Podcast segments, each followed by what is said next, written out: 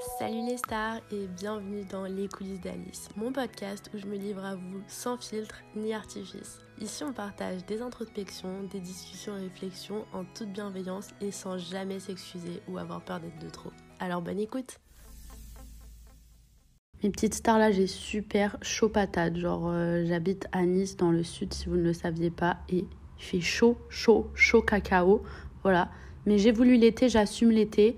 Euh, j'aime avoir chaud. Mais voilà, je tenais quand même à le préciser. On n'en a rien à foutre. Mais il était important que je le signale quand même. Aujourd'hui, je vais vous faire un petit épisode sur Erasmus. Euh, en fait, je vais pas en faire qu'un, je vais en faire plusieurs. Euh, parce que c'est une série que je trouve qui peut peut-être vous intéresser. Et euh, moi, je sais que quand je suis partie en Erasmus, bon, ça a commencé à dater, c'était en 2018. Moins, moins, je rappelle que je suis vieille, trop vieille pour DiCaprio. Et du coup, moi, je sais que quand je partais, je cherchais là des trucs et tout. Il y avait moins de choses que maintenant, mais on sait jamais. Genre, peut-être que euh, ça peut vous aider, répondre à certaines de vos questions, etc. Voilà. Et en fait, c'est comme c'est un sujet où il y a beaucoup de questions, beaucoup de points à aborder. Euh, j'ai envie d'en faire plusieurs épisodes, donc une sorte de petite série sur l'Erasmus. Donc là, dans cet épisode, je vais répondre aux questions que euh, j'ai... Enfin, en fait, j'ai fait une box euh, sur Instagram pour savoir quelles questions vous auriez sur mon expérience en Erasmus. Donc si vous voulez aller sur mon Insta, c'est Smile4Alice. Et ensuite, je ferai d'autres podcasts. Donc j'ai envie d'en faire un sur partir en Erasmus de manière générale. Ensuite, j'aimerais bien en faire un sur les rencontres, les relations amoureuses ou amicales en Erasmus. Et j'aimerais bien en faire un sur revenir d'Erasmus, l'expérience euh, post-Erasmus, etc. Comment ça se vit. Donc là, c'est des sujets que je vais aborder, mais je ne vais pas aller plus en profondeur que ça. Après, si jamais vous avez d'autres questions, bah pareil, venez sur Instagram et genre j'y répondrai peut-être dans les autres podcasts. Je me sens trop star quand je dis ça. Après, je suis une star en même temps. Donc avant, je vais faire une remise en contexte, remise en contexte queen en fait. Euh, donc j'ai eu la chance de faire deux Erasmus. Alors moi, j'ai fait des études en langues étrangères appliquées. Euh, et ces études ont été motivées vraiment par le fait que moi, je voulais partir à l'étranger. J'ai toujours rêvé d'aller partir à l'étranger et euh, de vivre là-bas, de faire des études là-bas, etc. C'était vraiment un rêve profond pour moi. Donc j'ai fait un Erasmus à Brême, en Allemagne, euh, dans une euh, université où on parlait en anglais. Et le deuxième Erasmus que j'ai fait, donc ça c'était dans le cadre de mon master. Alors c'était pas vraiment un Erasmus parce qu'en fait je faisais un double diplôme en études européennes et interculturelles. Et en fait je faisais une année en France et une année euh, en Espagne pour faire euh, du coup un double diplôme. Et là, j'ai fait six mois d'Erasmus, alors que le premier, j'ai fait un an. Et donc en Espagne, j'ai fait euh, six mois d'Erasmus à Ciudad Real. Mais j'étais pas vraiment. En fait, j'étais vraiment considérée comme une étudiante espagnole. Mais j'ai quand même vécu l'expérience Erasmus parce que bah, j'étais avec tout le groupe de gens Erasmus. Voilà, je, je faisais partie de l'ESN, donc c'est l'organisation des étudiants Erasmus. Et en fait, c'était vraiment bah, deux expériences complètement différentes, bien sûr, parce que déjà, rien que le fait que ce soit pas le même pays, et aussi le fait de partir. Bah, la première expérience, c'était vraiment la découverte, euh, genre en plus j'étais plus jeune, etc. La deuxième, j'étais entre guillemets plus rodée sur euh, comment allait être euh, l'expérience. Donc, c'est vraiment deux Erasmus complètement distincts. Mais on va commencer avec la première question. En fait, genre, c'est euh, Pauline qui m'a posé plusieurs questions. Donc, la première, c'est est-ce qu'on se remet d'un Erasmus? J'ai trop peur, genre, j'ai une vie ici. Alors, est-ce qu'on s'en remet? Bien sûr. Genre, euh, je vais pas vous mentir, c'est très très dur euh, de revenir d'un Erasmus. Moi, je sais que mon premier, je l'ai très très mal vécu, le retour à la réalité. Et, genre, même là, j'ai toujours une petite pointe de nostalgie quand j'y pense. Et c'est une période que j'aimerais énormément revivre. Mais bien sûr qu'on s'y remet parce qu'après tu découvres d'autres choses dans la vie, tu fais des nouvelles expériences, euh, tu grandis, etc. Mais moi, ça sera toujours euh, une partie de moi que je garderai pour toujours et pour laquelle j'aurai toujours une petite part euh, de nostalgie parce que c'était vraiment génial. Après, chacun a une expérience différente des Erasmus. J'ai vu plein de gens avec qui ça se passait pas très bien ou quoi que ce soit et d'autres gens qui ont vécu leur best life. Moi, vraiment, mes deux Erasmus, c'était génial. Et pourtant, j'en attendais énormément et j'ai pas du tout été déçue. Donc, euh, bah, heureusement, parce que je pense que j'aurais encore moins bien vécu la déception d'un rêve qui se brise pour euh, rien, quoi. Alors que là, vraiment, j'ai vécu le rêve, euh, bah, j'ai vécu mon Erasmus comme je le rêvais en fait. Et ensuite, question 2, c'est est-ce que tu arrives à te satisfaire du retour à la normale? Alors honnêtement, au début, non, moi j'arrivais pas du tout en fait. J'étais vraiment dans le déni, je repensais tout le temps à mon Erasmus, je voulais tout le temps y retourner. Vraiment, c'était la meilleure expérience de ma vie. Genre, c'est un truc à vivre une fois dans ta vie. Et euh, forcément, genre, c'est dur de retourner à la normale. En plus, en fait, t'as un peu l'impression d'avoir vécu une expérience unique avec des gens que, bah, qui sont pas dans ta ville ou que tu reverras peut-être jamais. Et euh, t'as l'impression d'être déconnecté des gens quand tu reviens. Enfin, en tout cas, moi, j'avais cette impression, bien sûr, je parle que de mon expérience. J'avais vraiment cette impression d'être déconnecté de, de, de, mes gens, de mes gens. Mi gente Non, mais de mes amis euh, quand je suis rentrée à Nantes, de ma famille, etc. Parce que j'avais vécu un truc totalement à part que eux n'avaient pas forcément vécu. Et du coup, bah, genre, je me sentais à part et euh, dans ma bulle et à vouloir euh, constamment être dans, dans cette nostalgie d'Erasmus. Après, bien sûr, au fur et à mesure, le temps, enfin vraiment, le temps est guéri n'importe quelle blessure, dont celle-ci. Et voilà. Et ensuite, est-ce que tu gardes vraiment contact avec des personnes qui te l'avaient promis ou genre juste garder contact de manière en général Je vais répondre. Alors honnêtement, de mon premier Erasmus, euh, je garde des contacts par-ci par-là, c'est-à-dire que j'ai aucune animosité envers personne, voilà. Il y a des amis avec qui je parle encore parce qu'on a vécu un truc très fort ensemble et, euh, et voilà, genre on se donne de, des nouvelles, etc. Après, il n'y en a pas beaucoup que je revois régulièrement, mais euh, je garde contact avec certains. Et des gens avec qui je pensais qu'on garderait contact, auxquels euh, ben, on garde plus trop contact. Après, en général, je les ai tous presque sur Instagram et voilà, on garde contact comme ça indirectement. Et j'ai des amis étrangers, par exemple, j'avais des copines turques à qui, ben, pareil, on se donne des nouvelles de temps en temps. Euh, j'avais déjà été les voir, euh, etc. Mais, euh, Et par contre, dans mon deuxième Erasmus, oui, c'est-à-dire que je me suis fait une de mes meilleures amies actuelles, Julia, avec qui j'ai été en coloc après à Nice. Et genre là, depuis, bah, on se parle vraiment presque tous les jours. Genre, c'est vraiment, je vais partir en vacances avec elle. Enfin, c'est une des filles que je considère le plus comme une de mes meilleures amies.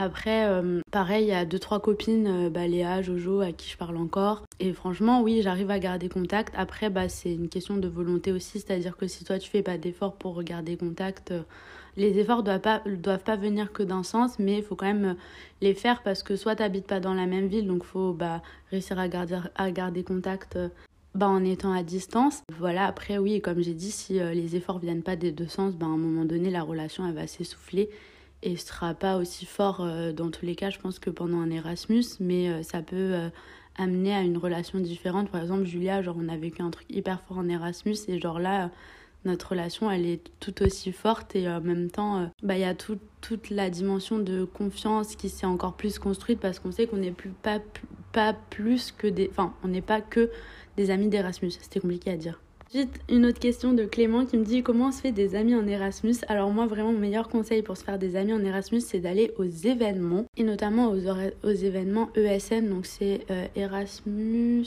Student Network. Normalement, il y en a dans toutes les villes en Europe, il me semble. Et euh, moi, je sais que quand je suis arrivée à Brême, bah vraiment, j'étais toute seule, je connaissais personne. Euh, et genre, je me suis forcée à aller aux événements toute seule, sans connaître personne. Genre, en général, ils font une semaine d'intégration ou plus avant les cours et je vous conseille vraiment d'y aller parce que, bah, dans tous les cas, en Erasmus, c'est très très rare que des gens viennent euh, entre amis ou quoi que ce soit parce que faut qu'ils soient pris dans les mêmes villes ou quoi que ce soit. Euh, donc, en général, les gens viennent seuls ou alors peut-être qu'ils viennent avec un ami et genre, sera rare. Mais dans tous les cas, si tu vas aux événements, tu seras, il y aura plein de gens tout seuls comme toi avec qui tu te feras des amis. Euh, désolée, il y avait un chien qui était en train de aboyer en fait qui l'a autorisé, bref. En fait, faut juste pas oublier que tu seras pas tout seul dans ce genre d'événement et qu'il y a plein de gens comme toi qui veulent juste se faire des amis, des rencontres. Même si tu es un peu trop timide pour euh, soit toi aller vers les autres, euh, peut-être l'air plus avenant, soit souriant, euh, donne envie que les gens viennent te voir, etc. Et peut-être que les gens viendront. Après, je trouve qu'Erasmus c'est quelque chose qui te fait vachement sortir de ta zone de confort parce que bah déjà tu pars dans un pays que tu connais pas, des fois une langue qui n'est pas la tienne. Et du coup, bah, déjà rien que ça, c'est un grand pas. Et euh, si tu as déjà fait ça, tu peux réussir à franchir plein de petits obstacles pour vivre ton expérience au mieux. En tout cas, moi, je sais que dès le début, j'avais été aux événements. Des fois, il y a des événements qui m'intéressaient pas trop, hein, mais j'y suis quand même allée parce que je me suis dit, vas-y, il faut que je me fasse des potes. Et, euh, et c'est vraiment le meilleur moyen.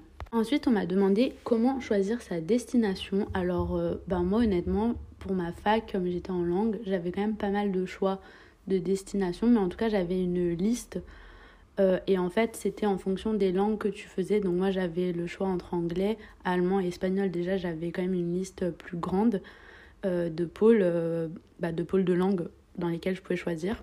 Mais le premier je voulais partir en Espagne, donc j'avais postulé à trois villes en Espagne avec le plus de pôles, donc je sais plus c'était lesquels, le plus de places pardon, mais je sais plus c'était lesquels où j'avais postulé. Et ensuite, j'avais postulé dans le pôle euh, de langue en anglais, donc à Brême, parce que comme c'était une fac en anglais, Ils considéraient que ça faisait partie du pôle anglais. Et j'avais un peu postulé là en mode, de toute façon, je serais pas prise. Genre, je crois qu'il y avait peut-être trois places, un truc comme ça. Mais comme je faisais LV3 allemand, je me suis dit, ça peut être cool parce que dans tous les cas, les cours seront en anglais, donc je pourrais suivre.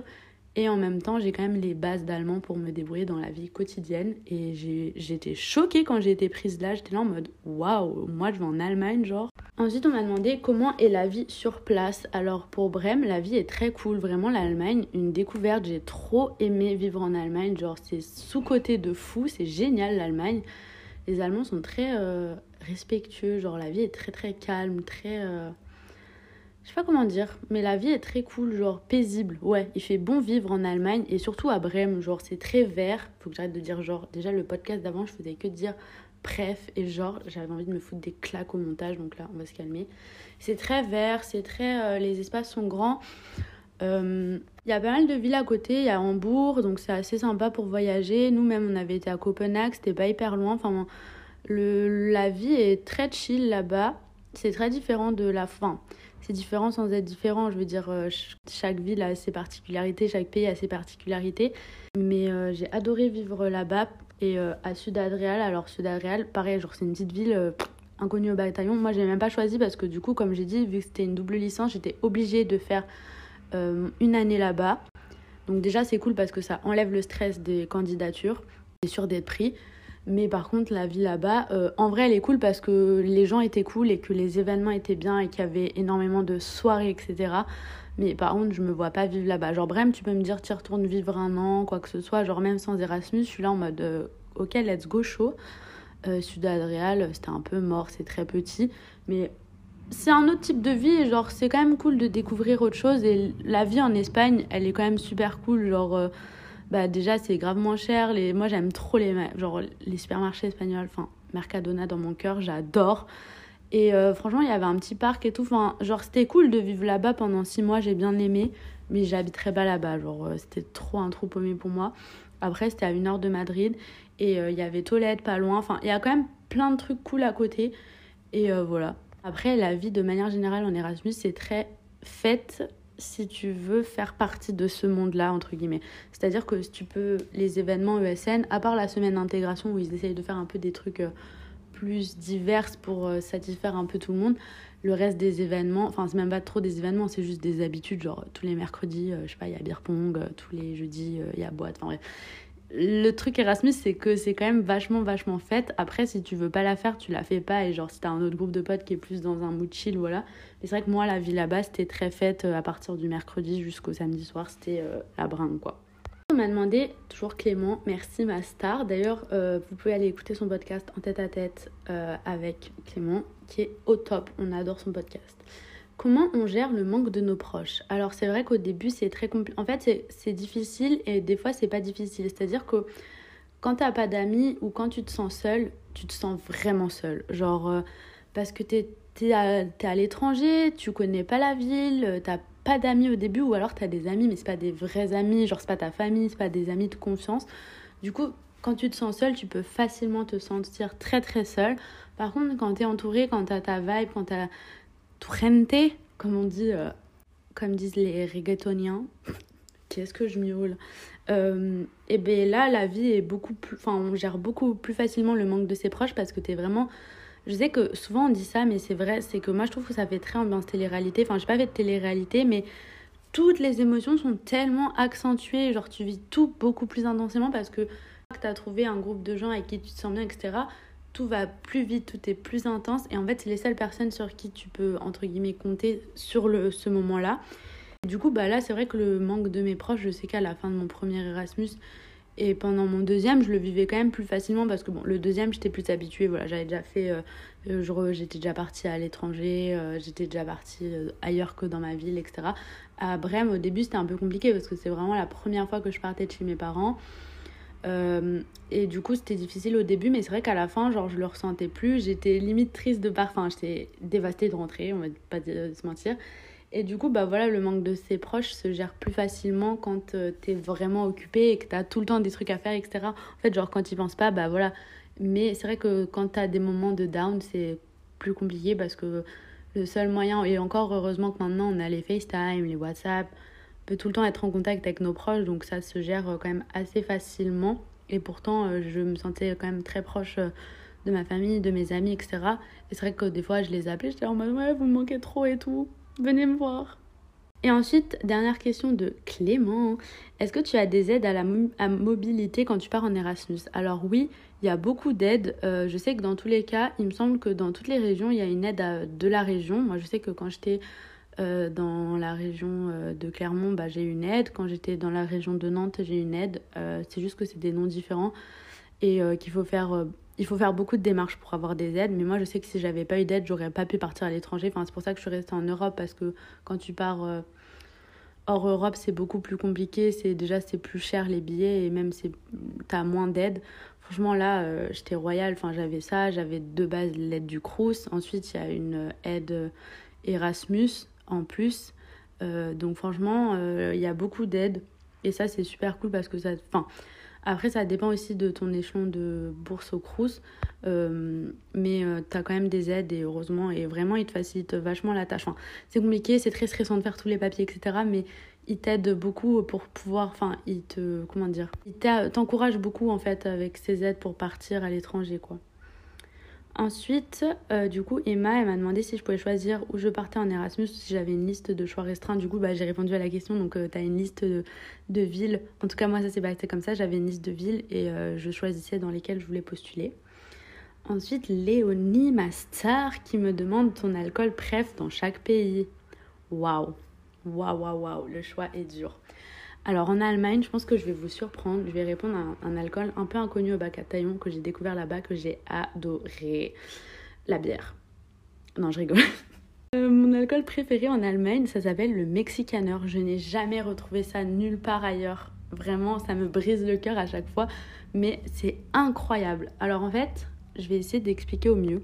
Ce qui est très bizarre avec cet alcool, c'est qu'on dirait pas du tout que c'est un alcool allemand. Genre là, je, vais vous dire la recette, on dirait un alcool espagnol. En gros, c'est comme un Bloody Mary. Donc euh, Bloody Mary, c'est genre un alcool à base de jus de tomate. Donc c'est euh, à base de jus de tomate, de sangria, de sauce tabasco, de sel et de poivre. Mais en fait, c'est une sangria un peu spéciale, genre un peu épicée et tout. Genre, je sais même pas comment décrire c'est quoi cette sangria.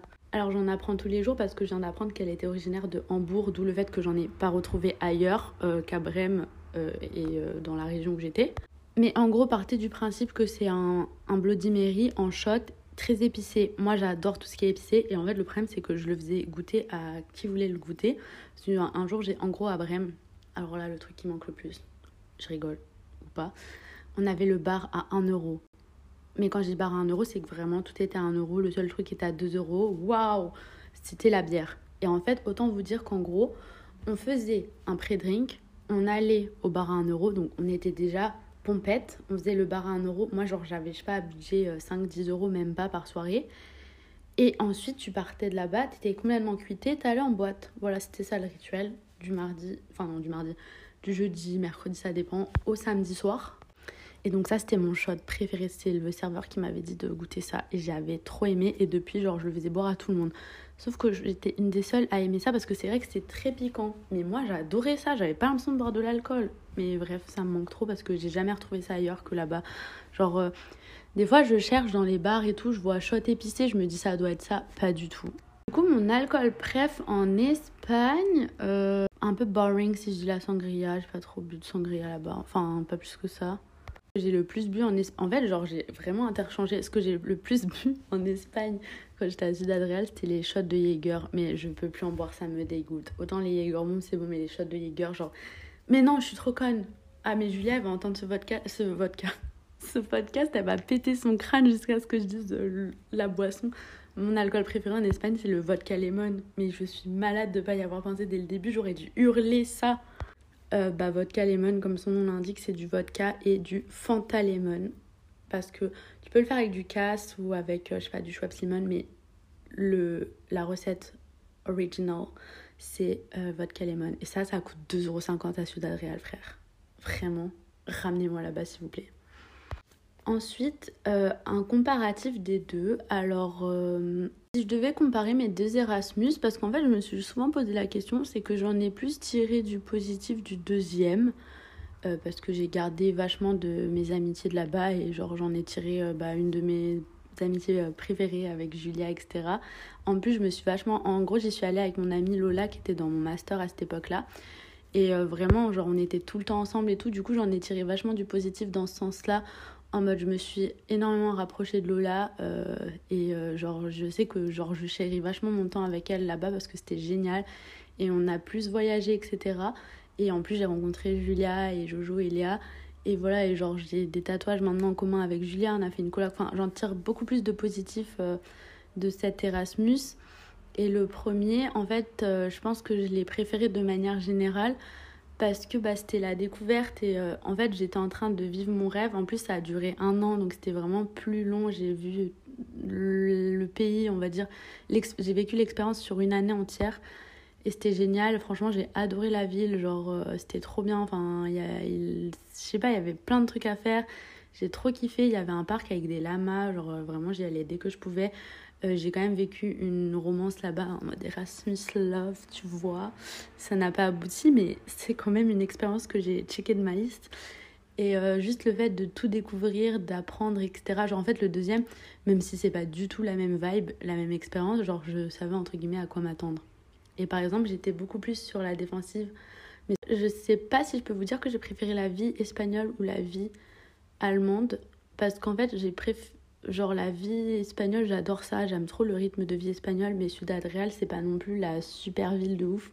Alors que l'Allemagne, j'ai vraiment découvert ça de fou. J'ai trop trop aimé. Travail, j'ai trouvé que c'était un peu les mêmes dans les deux parce que genre moi quand même je travaillais j'allais à tous mes cours et tout je sais qu'il y en a qui allaient moi j'étais obligée déjà parce que j'avais les bourses genre si c'est euh, comme en France si tu vas pas plus de trois fois en, cours je crois ils peuvent te retirer tes bourses ou un truc comme ça donc moi j'allais à tous les cours donc je pouvais être en soirée jusqu'à 6 heures du tam j'allais être en cours à 8 heures du tam ça c'est un comportement de star mais euh, au niveau des cours, j'ai quand même préféré ceux en Allemagne parce que j'ai découvert le marketing digital là-bas et j'ai adoré ce qui m'a mené à une reconversion. Donc voilà, après je je sais pas si vous voulez que je rentre plus dans les détails, vous me direz. Et là, elle m'a posé la question qui tue, DM ou Aléop Il faut sachez que c'est les deux magasins que je préfère sur la terre entière. Genre, comment je fais pour choisir? Si vous connaissez pas DM, euh, je crois que c'est Droguerie Market. Droguerie? J'ai perdu tout mon accent allemand. Est-ce que je l'ai déjà eu? Non. C'est genre bah, une droguerie allemande. Genre, en gros, t'as tout un coin, genre make-up, skincare et tout, genre trop bien avec plein de masques et tout et euh, un peu de bouffe euh, healthy. Genre, t'as plein de trucs en fait. Genre, c'est un peu comme un action, mais genre meilleure qualité, genre plus high maintenance, tu vois. Genre vraiment trop bien. Et allez hop, c'est euh, genre la garderie là-bas. non, pas la garderie. C'est le royaume des conneries, genre.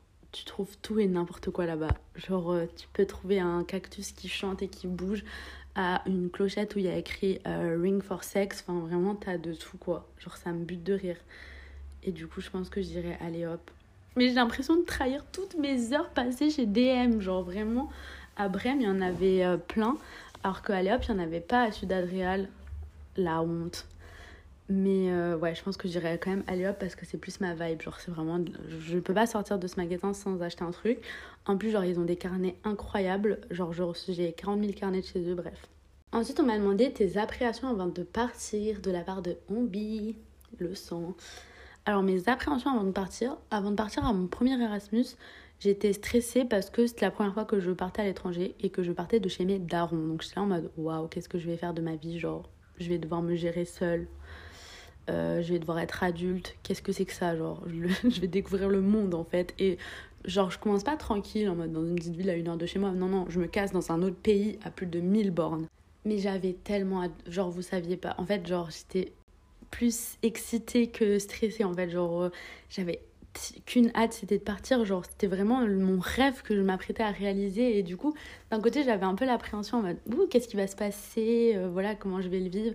Et l'autre, la peur d'être déçue. Parce que quand t'attends tellement quelque chose et que t'as tellement envie de vivre quelque chose depuis tellement d'années, de vouloir vivre à l'étranger, que je me suis dit, mais ça, ça pourra pas être aussi bien. Faut préparer-toi à être déçu et tout. Et aussi peur. Après, ce qui m'a aidé, c'est que je suis partie euh, avec mon père. En fait, il m'a conduit en voiture là-bas, homme capable. Euh, donc, euh, je sais pas, on a fait deux jours de voiture. Enfin, avec une pause, quoi, mais bref. Et il est un peu resté avec moi les premiers jours. Donc, ça, c'était cool parce que comme ça, j'étais pas directement toute seule. Et mon deuxième Erasmus, alors j'avais plus d'appréhension.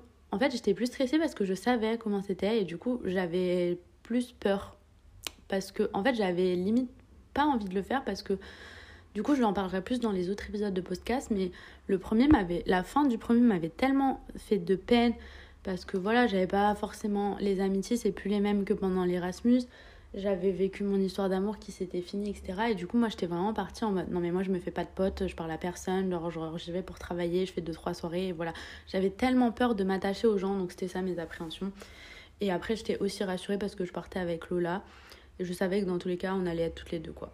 La dernière question de Chloé, alors elle me fait trop rire parce que je devais la mettre. Elle a mis comment rencontrer? Elle s'est pas fait chier, elle a mis deux mots ensemble, elle s'est dit ça passe. Chloé JTM. Mais du coup, ça m'a fait trop rire. Mais euh, bah, comme je l'ai dit, comment rencontrer, il faut être assez ouvert d'esprit. De toute façon, je pense que quand tu pars en Erasmus, tu peux être que ouvert d'esprit. Enfin, tu peux pas dire je pars en Erasmus et je reste dans mon coin. Ou alors, bah, enfin, de mon point de vue, je trouve que c'est dommage parce que tu raterais une opportunité.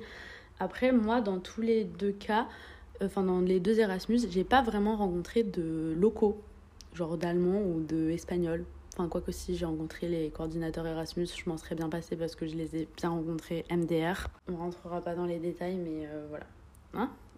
Je l'ai dit, euh, en gros, ils font euh, des semaines intenses, enfin des semaines je sais pas comment on dit, je l'ai dit tout à l'heure en plus. En gros, ils font une semaine, semaine d'intégration avant où il y a que des activités tous les jours, etc. pour rencontrer un maximum de gens. Donc déjà, aller à ça.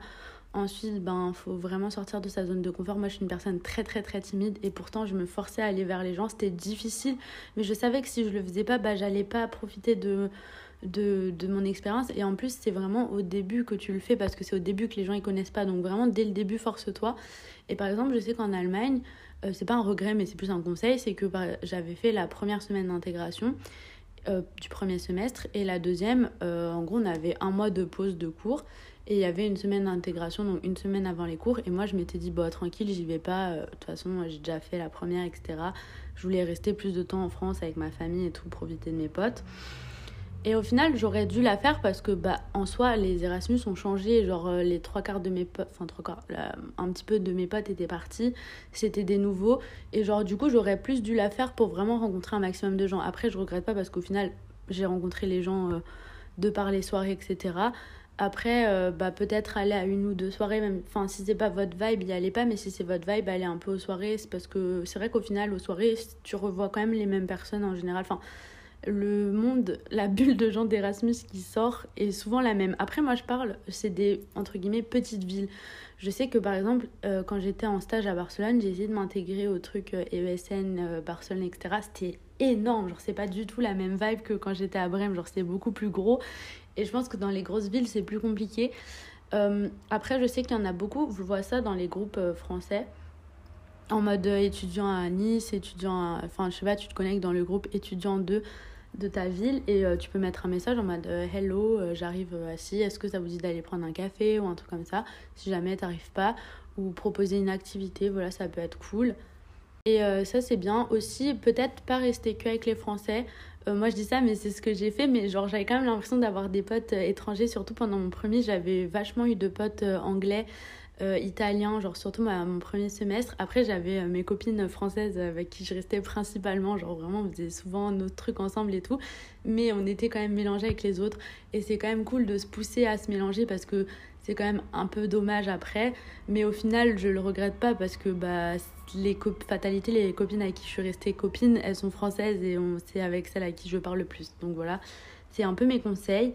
Euh, j'espère que cet épisode vous aura plu. De toute façon, comme j'ai dit, je vais essayer d'en faire plus. Enfin, je vais faire ma série que je posterai euh, cet été, je pense, parce que bah, c'est un peu le moment où les gens vont commencer à partir en Erasmus. En tout cas, moi, vraiment, c'était une super expérience. C'est vraiment la meilleure expérience de ma vie. Je regrette pas du tout de l'avoir fait. Au contraire, c'était vraiment comme encore mieux que je l'avais imaginé parce que quand je l'avais imaginé, genre, je savais pas ce que j'imaginais, frère. Donc là, c'était vraiment hyper euh, trop trop bien. Après, bah, chacun vit les trucs différemment parce que j'ai vu, euh, comme je l'ai dit, des gens qui l'avaient pas très bien vécu. Ce que je peux comprendre parce que c'est tellement dépaysant et euh, tu peux vite te perdre et vite être seul. Et, et c'est pour ça que des fois, il faut se forcer à faire les choses. Et ça vient de la meuf qui a le, la plus timide du monde. Genre là, en ce moment, c'est très rare que je me force à faire des trucs. Mais là, comme je sais que c'est une expérience unique, bah, moi, j'ai eu la chance de la vivre deux fois. Frère. Quand j'y pense, je me dis, mais c'est un truc de ouf quand même, la vie. Surtout quand je me dis que je voulais trop postuler en Espagne pour le premier, que j'avais trop le seum d'aller en Allemagne, alors qu'au final, je suis partie en Espagne. Enfin, c'est un truc de dingue, bref. mais ouais. En tout cas, j'ai trop kiffé faire ce petit, épisode, ce petit épisode, ce petit épisode. J'espère que ça vous a plu. Moi, j'étais très très satisfaite de le faire. et je vous fais plein de bisous. À bientôt pour